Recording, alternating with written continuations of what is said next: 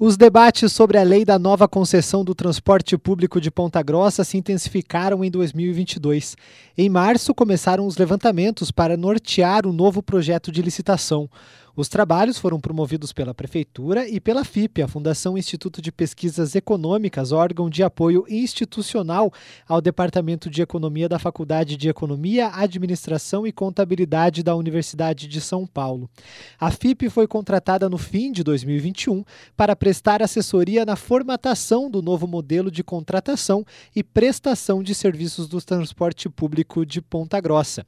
O atual contrato de concessão vai até 2023. A Prefeitura, então, apresentou um projeto de lei na Câmara Municipal para alterar a atual legislação sobre o tema. A proposta propõe mudanças no modelo e deveria ter sido aprovada ainda em 2022. Em entrevista à CBN, o presidente da comissão responsável pelo estudo, Márcio Rezende, explicou as alterações. Ela prevê uma flexibilização de todos os fatores do transporte. Prevê a possibilidade de, de utilizar vários meios de transporte, é, não só ônibus, que a nossa lei hoje é, obriga é, só ônibus, né? Para minhas pequena demanda, por exemplo, a gente não pode usar um veículo menor, uma van, né? E com a nova lei isso vai ser possível. A gente não vai, vai permitir uma, não ter mais a cobrança, a, a remuneração da concessionária por exclusivamente pelo pela tarifa, né? Pode ser paga, vai ser pago por conforme o melhor estudo, que o melhor estudo indica que seja por quilômetro por quilômetro rodado da concessionária.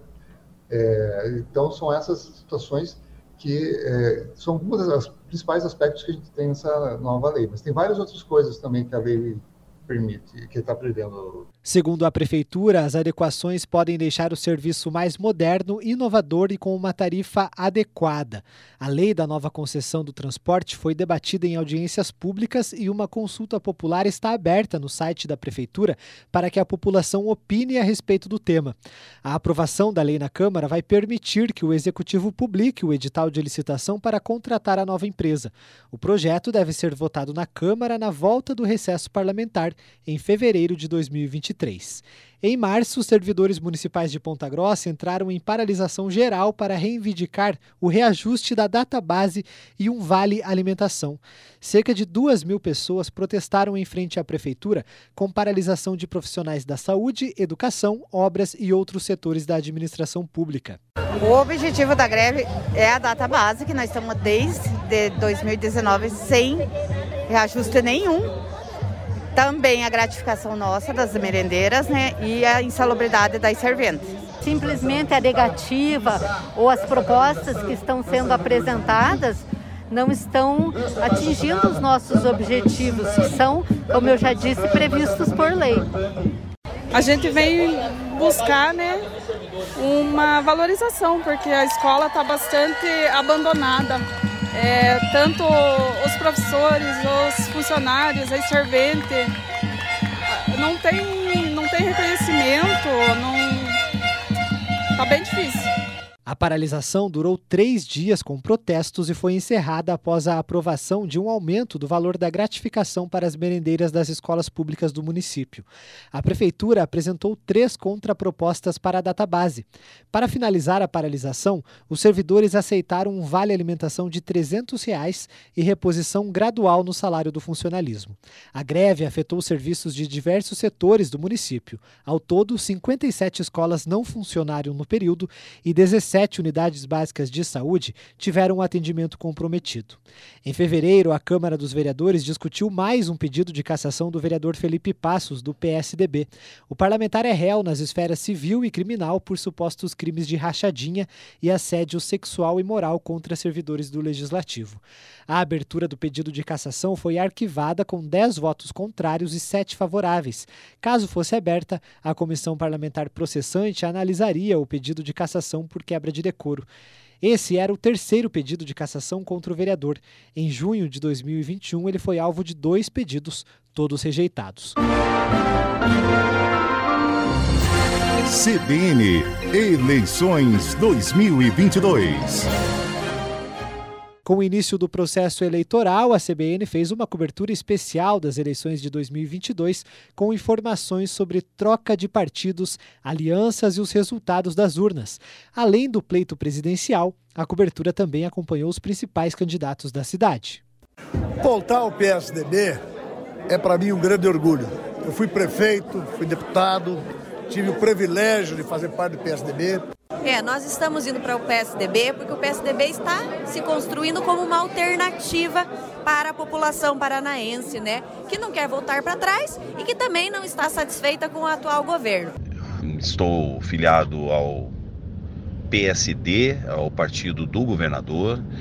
Recebi o convite por parte do governador, já faço parte né, da equipe é, dele no governo e desta maneira eu poderia participar de todo o processo eleitoral, seja é, na área é, diretamente ligada à campanha, a, na elaboração dos novos projetos para a próxima, a, a próxima gestão, né, o próximo mandato, é, ou então posso também colaborar é, me tornando é, elegível para esse ano, né, sendo candidato. Uma secretaria que eu peguei nas páginas policiais, e os paranaenses sabem do histórico, do passado, e estamos entregando ela, projetando o Paraná para o novo hub logístico da América do Sul. Então isso é incrível, uma mudança em todos os modais. Nós fazemos uma mudança agora para não precisar mudar, para manter a mesma postura, para manter a coerência, para manter a nossa pauta e a nossa luta por aquilo que nós acreditamos. O mandato parlamentar, um partido político deve servir de instrumento para você lutar por aquilo que acredita. Nove candidatos concorreram ao governo do Paraná e dez ao Senado Federal pelo Estado. A CBN abriu espaço para que o ouvinte avaliasse as propostas dos principais políticos, com entrevistas e o acompanhamento das agendas. Ao governo, Ratinho Júnior, do PSD, concorreu à reeleição com Adriano Teixeira, do PCO, Ângela Machado, do PSOL, Ivan Bernardo, do PSTU, Johnny Correia, do DC, Ricardo Gomide, do PDT, Roberto Requião, do PT, Solange Ferreira Bueno, do PMN e Vivi Mota, do PCB. Para o Senado, os candidatos paranaenses foram Aline Sleutes, do PROS, Álvaro Dias, do Podemos, Carlos Saboia, do PMN, Desirê Salgado, do PDT, Laércio Matias, do PSOL, Orlando Pessutti, do MDB, Paulo Eduardo Martins, do PL, Roberto França, do PCO, Rosane Ferreira, do PV e Sérgio Moro, do União Brasil. César Silvestre, do PSDB, teve a candidatura ao Senado oficializada pela direção estadual do partido. No entanto, a direção nacional revogou a candidatura e declarou apoio a Álvaro Dias. O político entrou na justiça, mas o pedido foi rejeitado. Durante a campanha, o presidente candidato à reeleição Jair Bolsonaro, do PL, cumpriu agenda em Prudentópolis, na região central do Paraná. O município tem a maior comunidade ucraniana do país. Bolsonaro desembarcou no aeroporto de Ponta Grossa e foi recepcionado na cidade pela prefeita Elizabeth Schmidt e pelo general da 5 Brigada de Cavalaria Blindada de Ponta Grossa, Marcelo Sabá de Alencar. Ele cumprimentou apoiadores, mas não falou com a imprensa. Na ocasião, o prefeito de Prudentópolis, Osney Stadler, do União Brasil, liberou os servidores do município para participarem da visita do presidente. Ele justificou que a vinda de Bolsonaro era um momento histórico para a cidade. Sob forte esquema de segurança, o primeiro turno foi marcado pelas filas nas sessões eleitorais de Ponta Grossa. Durante a cobertura da CBN, o juiz eleitoral Hélio Engelhardt disse que houve um erro de logística.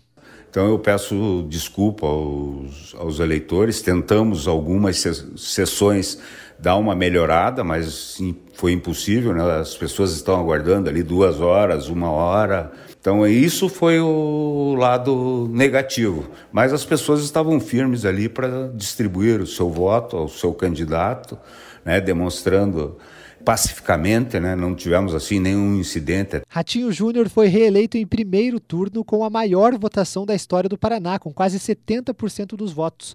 O segundo colocado, o ex-governador Roberto Requião, foi escolhido por 26,23% dos eleitores. Para o Senado, o ex-juiz e ex-ministro Sérgio Moro foi eleito com 1,9 milhão de votos e desbancou Álvaro Dias do Podemos, que concorria à reeleição. Moro teve 33% dos eleitores. Em segundo lugar na disputa pelo Paraná ficou o jornalista Paulo Martins, do PL, com 29% dos votos. Dias ficou com 23% dos votos em terceiro lugar. O resultado resultado das urnas em relação ao Senado paranaense gerou debate sobre as pesquisas eleitorais. As sondagens apontavam vitória de Álvaro Dias em disputa acirrada com Sérgio Moro e Paulo Martins em terceiro colocado. Ponta Grossa elegeu cinco representantes para o Legislativo. Foram três deputados federais e dois deputados estaduais. O que chamou a atenção na cidade foram as dobradinhas para a Câmara Federal e Assembleia Legislativa. Mabel Canto, do PSDB, foi reeleita deputada estadual com o dobro de votos da primeira eleição em 2018. Ela foi a segunda mulher mais votada da Assembleia e teve mais de 70 mil votos, sendo a mais votada de Ponta Grossa. Mabel foi candidata a prefeita da cidade e é filha do ex-prefeito Joselito Canto, do PSDB, que conseguiu uma vaga como deputado federal, a única cadeira do PSDB. Ele teve 74.348 votos, mas concorreu subjúdice no TSE. Canto teve a candidatura impugnada pelo Tribunal Regional Eleitoral do Paraná com base na lei da ficha limpa. O ex-prefeito foi condenado em 2013 por irregularidades na prestação de serviços de um policial militar. A justiça entendeu que o PM era responsável pela segurança particular enquanto ele era prefeito de Ponta Grossa entre 1997 e 2000. Canto sustenta que o soldado fazia sua segurança por determinação do governo do estado. O ex-prefeito recorreu ao Tribunal Superior Eleitoral em Brasília, mas teve o processo rejeitado por unanimidade. A vontade do povo não foi respeitada, enriquecimento ilícito, um policial à disposição, todos os prefeitos, todo mundo, os próprios juízes têm policiais à disposição. Lamento, fiz o que pude, estou bastante entristecido. Sinceramente, eu não acredito mais na justiça. Desculpe a franqueza, eu não acredito mais na justiça e por isso eu não posso continuar mais na vida pública quando você não acredita mais na justiça, não tem mais o que fazer. Com a cassação de Joselito, quem vai assumir a cadeira na Câmara Federal a partir do ano que vem é o ex-governador Beto Richa. Ainda falando em dobradinha, Sandro Alex, do PSD, foi reeleito deputado federal com 168.157 votos. Seu irmão, o ex-prefeito Marcelo Rangel, também do PSD, conseguiu uma vaga na Assembleia Legislativa com 42.002 votos. Rangel foi anunciado pelo governador Ratinho Júnior como secretário de Inovação, Modernização e Transformação de digital. Aliel Machado, do PV, conseguiu a reeleição para a Câmara Federal com 94.839 votos. Após o segundo turno, Aliel passou a integrar a equipe de transição do governo do presidente eleito Luiz Inácio Lula da Silva, do PT, no grupo da temática esporte. Derrotado nas eleições presidenciais deste ano, Jair Bolsonaro ficou à frente em Ponta Grossa com 65% dos votos. O atual presidente somou 130.481 votos, com um aumento de 20.648 em relação ao primeiro turno na cidade. O presidente eleito Luiz Inácio Lula da Silva teve 34% dos votos em Ponta Grossa, com votação de 69.975 eleitores. O petista também aumentou a votação na cidade em 6.340 40 votos no segundo turno. Com o resultado das eleições presidenciais, uma confusão foi registrada na Avenida Doutor Vicente Machado entre apoiadores dos dois candidatos. Manifestantes bloquearam rodovias no estado, com impacto no abastecimento de combustível e no setor hoteleiro de Ponta Grossa. Além disso, apoiadores de Bolsonaro que não concordaram com os resultados das eleições montaram acampamento na Praça Marechal Floriano Peixoto, em frente ao quartel-general da 5 Brigada de Cavalaria Blindada do Exército Brasileiro. A manifestação, que permanece no local com tendas e faixas, preocupa setores ligados ao patrimônio cultural, porque os elementos históricos podem ser danificados.